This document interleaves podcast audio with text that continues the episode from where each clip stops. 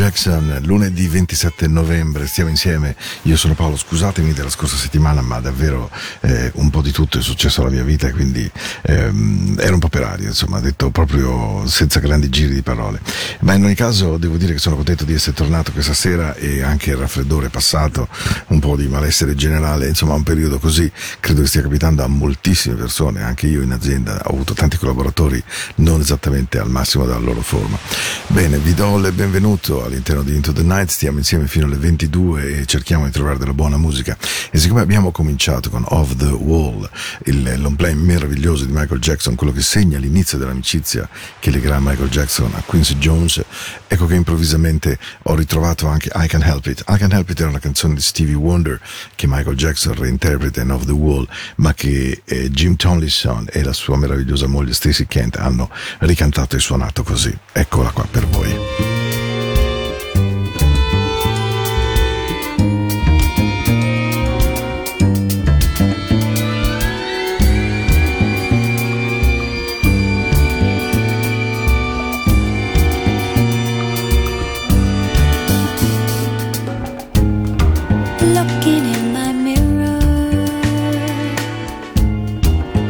me by surprise.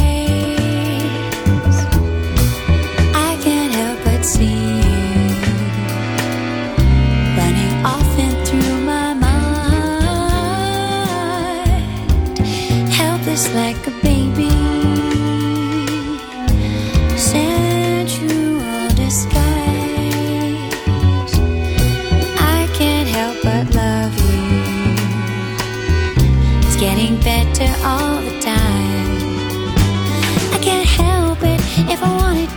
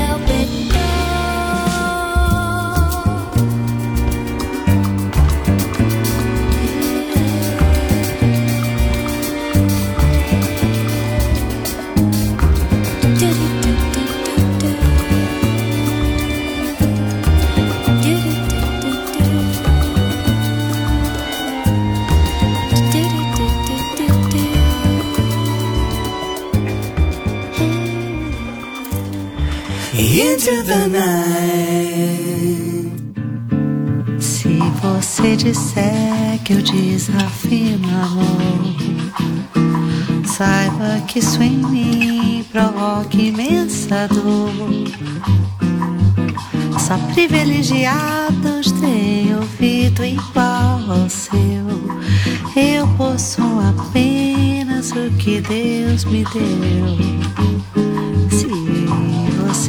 Insiste em classificar meu comportamento antimusical. Eu mesmo mentindo devo argumentar. Isso é bossa nova, isso é muito natural. O que você não sabe nem sequer pressente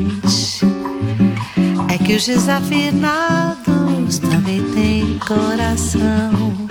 Fotografei você na minha Rolleiflex. Revelou-se a sua enorme gratidão. Só não poderá falar assim do meu amor. Que ele é o maior que você pode encontrar, viu? Você com a sua música esqueceu o principal. Que no peito dos desafinados, no fundo do peito bate calado. No peito dos desafinados também bate um coração.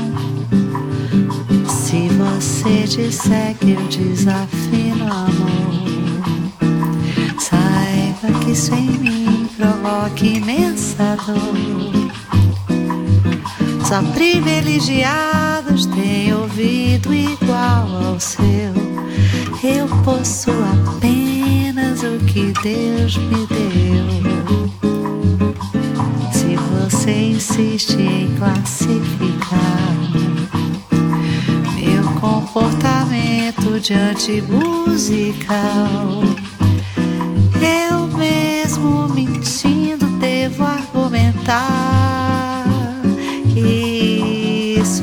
bossa nova, isso é muito natural. O que você não sabe nem sequer presente é que os desafinados também têm coração. Fotografei você na minha Rolleiflex, revelou-se a sua enorme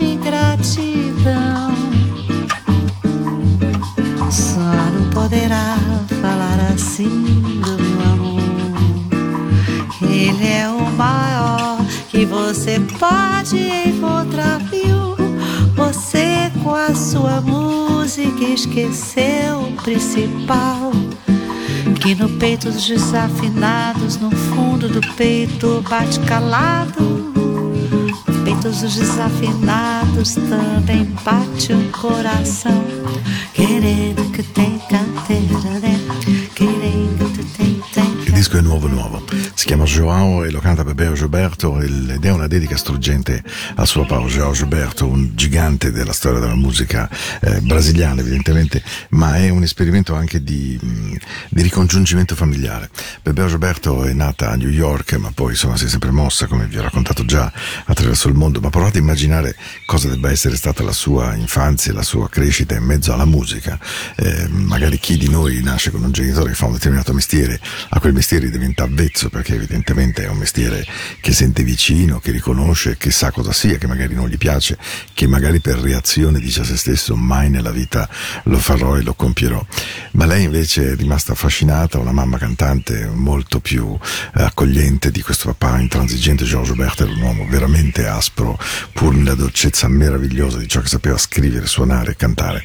E per fare pace con il suo passato, appunto, ehm, Bebe Gilberto ha preso questa decisione che evidentemente essendo io un amante del bossa nova ho apprezzato moltissimo e questa pace l'ha chiamata Joao e in copertina eh, anche dello streaming trovate questa fotografia dolcissima di Bebe tra le braccia del suo papà che è semplicemente una icona gigantesca ovviamente.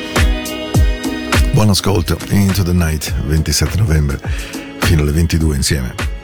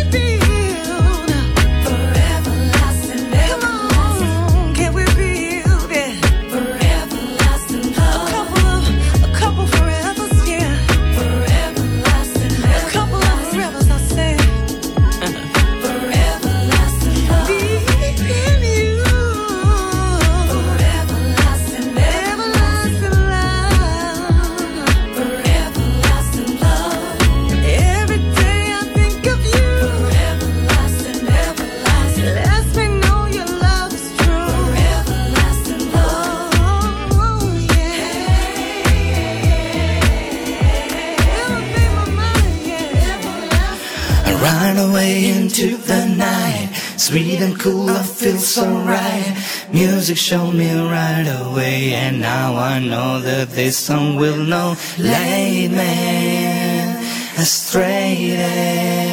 I know that all I gotta do, all you gotta do is turn your into the night.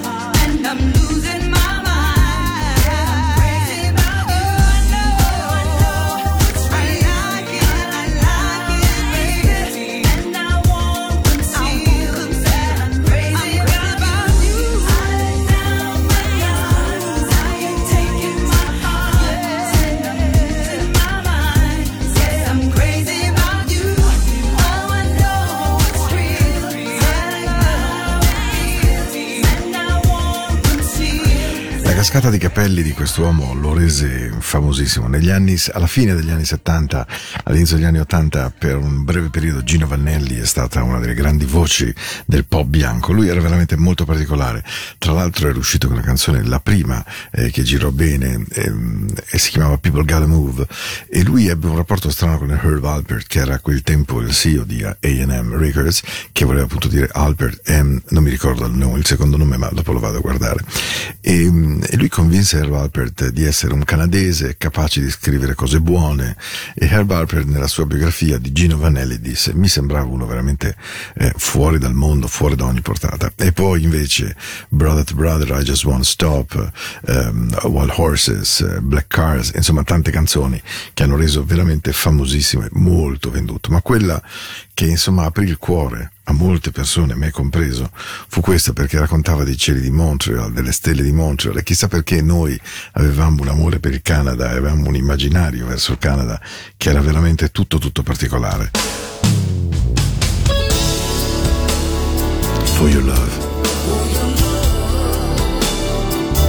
Buon ascolto, questo è Into the Night, io sono Paolo, stiamo insieme fino alle 22. I just wanna stop.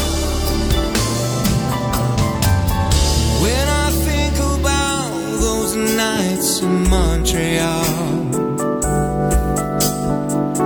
I get the sweetest thoughts of you and me. Memories of love above the city lights. It took so long to make it, but oh no,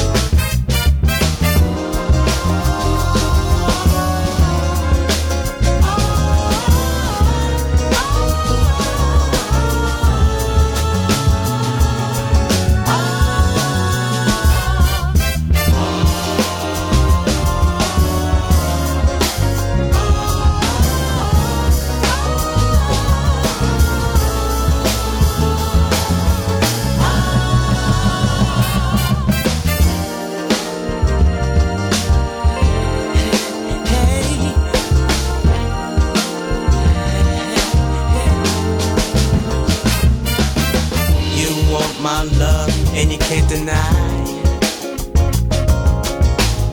You know it's true, but you try to hide. You turn down love like it's really bad. And you can't give what you never had. Well, bless your soul, you can fool a few. But I know the truth so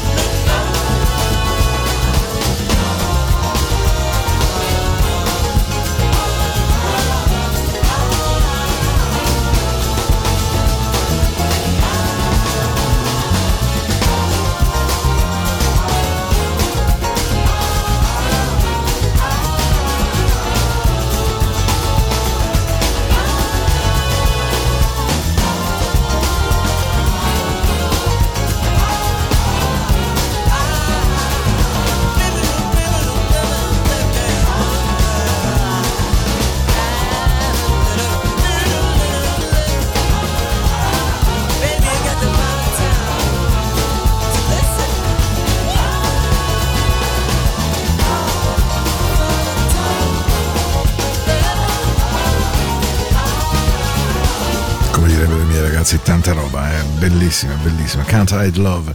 Pensate poi il mistero di questa canzone degli Earth, Wind and Fire, che ehm, uscì come lato B di Sing a Song, che invece fu evidentemente un successo planetario, ovviamente.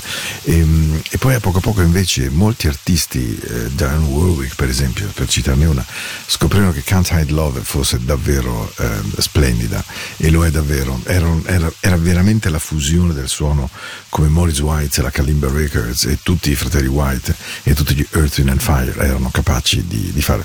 Can't Hide Love da Into the Night e adesso Ah, beh sì, devo dire questa è davvero una delle canzoni della mia vita.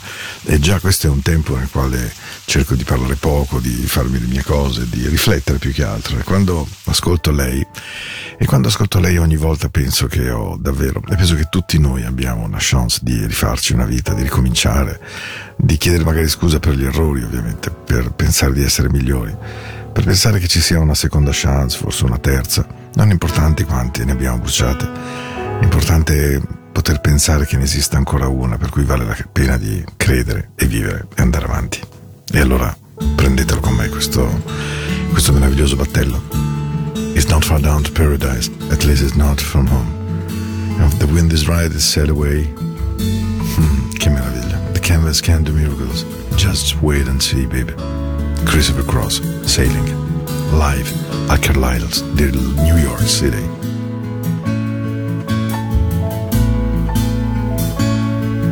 Well, it's not far down to paradise. At least it's not for me. And if the wind is right, you can sail away and find tranquility. All the canvas can do miracles. Just you wait and see, then you believe me. It's not far to Never Never Land. Reason to pretend. And if the wind is right, you can find the joy of innocence again. All the canvas can do miracles. Just you wait and see. Believe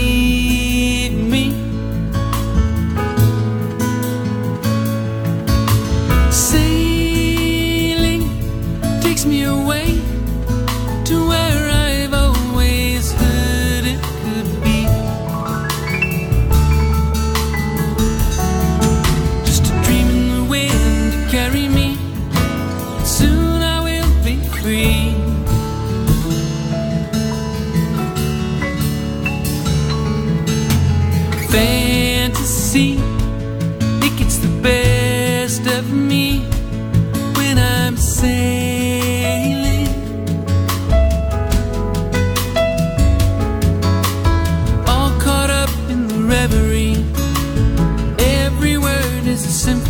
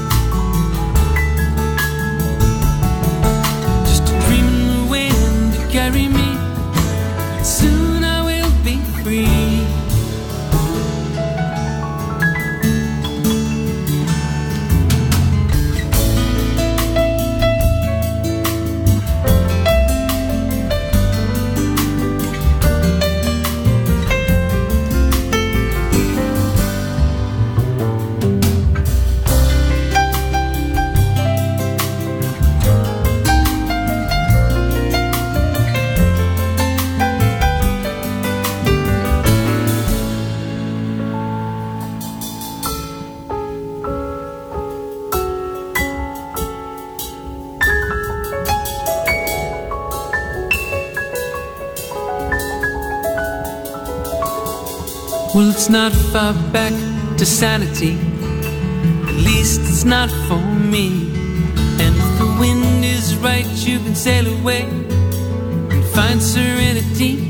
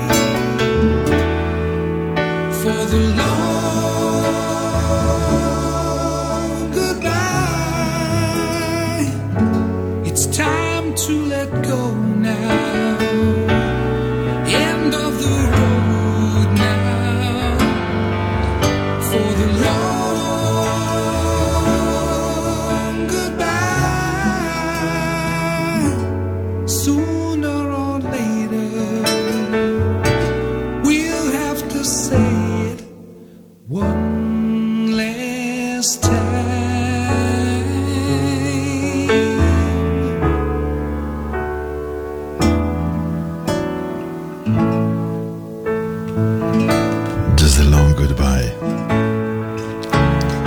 Robert Dupree era anche lui un cantautore canadese molto, molto bravo, molto in voga negli anni Ottanta e ha inciso alcuni dischi proprio belli, belli, belli. Questo The Long Goodbye è stato probabilmente il suo successo più grande. Stiamo andando indietro, mamma mia, ha una vita, ha una vita veramente fa.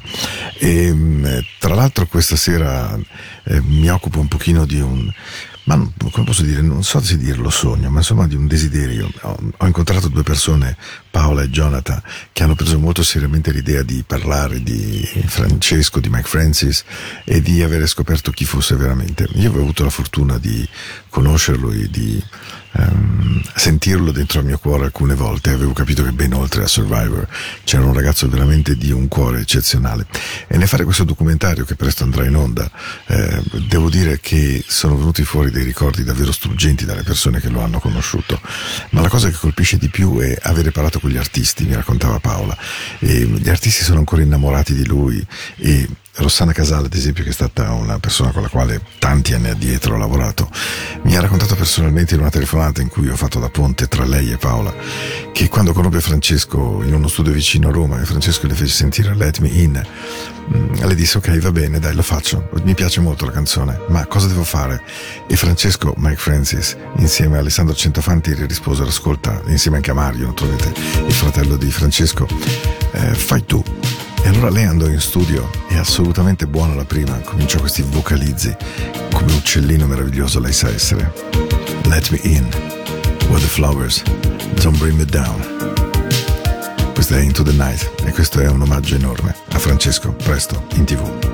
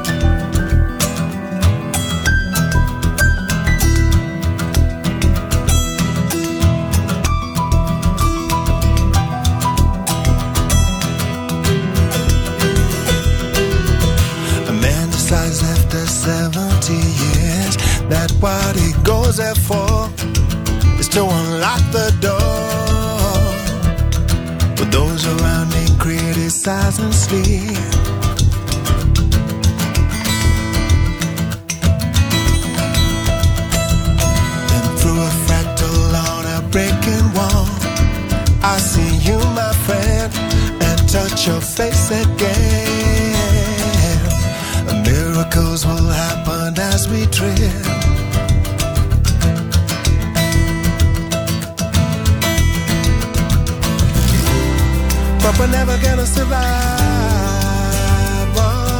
unless we get a little crazy. No, we're never gonna survive unless we are a little crazy. Yeah, people walking through my head. One of them's got a gun to shoot the other one Together they were friends at school.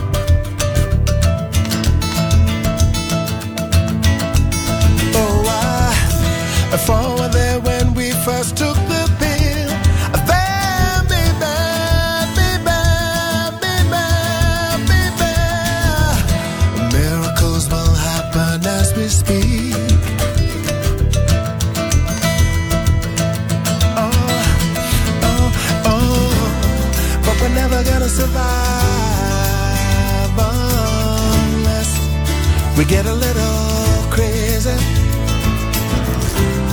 No, we're never gonna survive unless we are a little crazy.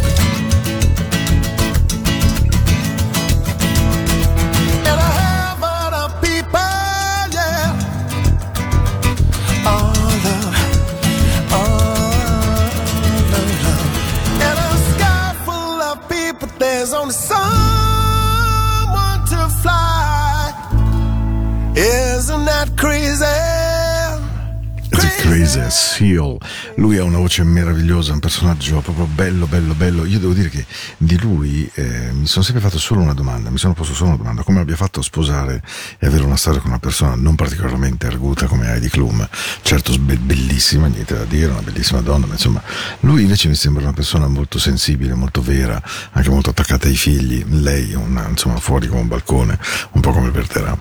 Comunque, insomma, la canzone Crazy fatta da Seal in versione acustica era davvero un gioiellino per chiudere la puntata con ancora una canzone di questa sera.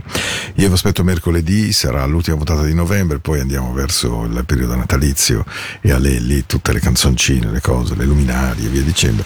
Vi auguro di avere un buon Natale dentro il vostro cuore, qualunque esso sia e comunque sia messo, prendetevene cura del vostro cuore, perché a volte a forza di prenderci cura del cuore degli altri, poi veramente non, non capiamo magari le cose che siamo noi davvero dentro di noi.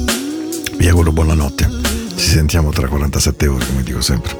Questa era Into the Night. Io sono Paolo.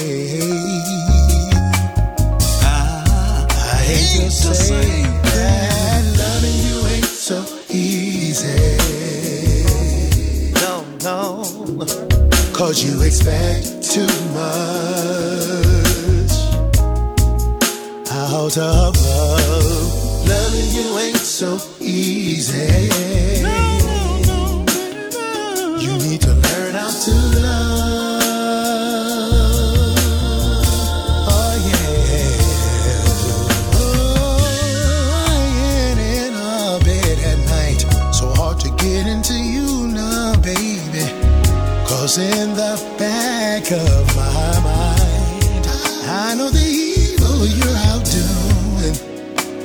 You're giving good love to me, baby. Giving yourself to me. And somebody else too. Oh, did you think I didn't know? No.